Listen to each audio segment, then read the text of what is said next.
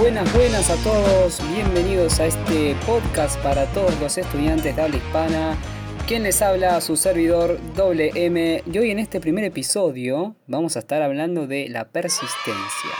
Una palabra que es conocida para los estudiantes eh, porque constantemente la escuchamos eh, que nos dice algún profesor, nuestros padres, compañeros, amigos, siempre o alguien habrá escuchado alguna vez la frase persevera y triunfarás. Eh, pero en sí, ¿qué es la persistencia? Yo considero que es una actitud que deberíamos tomar todos los estudiantes cuando las cosas van mal.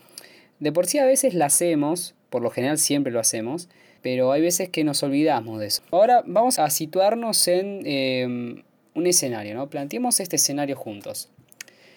Vamos a hacer de cuenta que teníamos un examen de física cuántica y estudiamos a fondo, veníamos re bien, teníamos la cursada al día, eh, teníamos todos los apuntes, habíamos hecho todos los ejercicios, íbamos re bien. Llega el día del parcial, vamos re seguros, sentíamos unos ganadores, éramos como LeBron James en la final de la NBA, íbamos re bien, habíamos metido tres triples.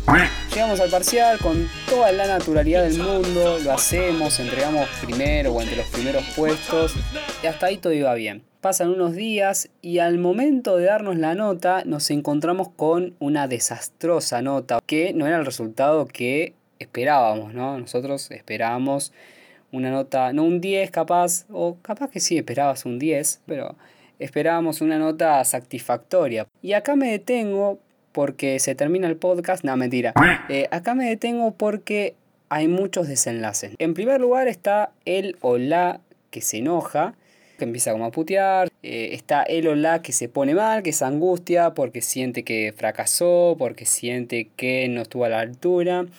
Y después está un grupo selecto de personas que hacen como si no de listo, siguen adelante. Y a su vez viene un análisis contundente del parcial, ¿no?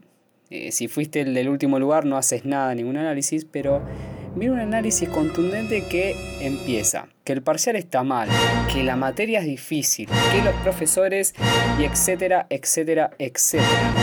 Ahora yo te voy a dar una recomendación y en un punto lo tenés como tarea. Una vez que estés a punto, o sea, cuando detectes que estás haciendo ese análisis, para un segundo y date cuenta que eso es en vano. Que eso es algo muy, muy distractorio te quita energía no hacer todo ese análisis del por qué fracasé.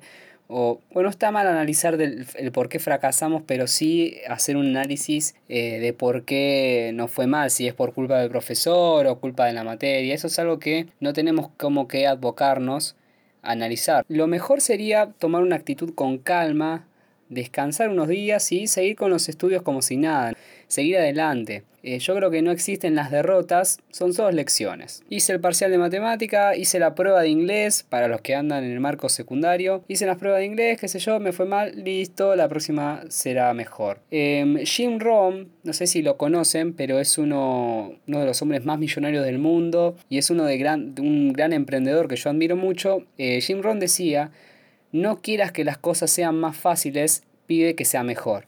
A lo que se refiere este muchacho es que hay que trabajar para que podamos estar eh, a la altura de todos los parciales, eh, ya sea del difícil o del fácil.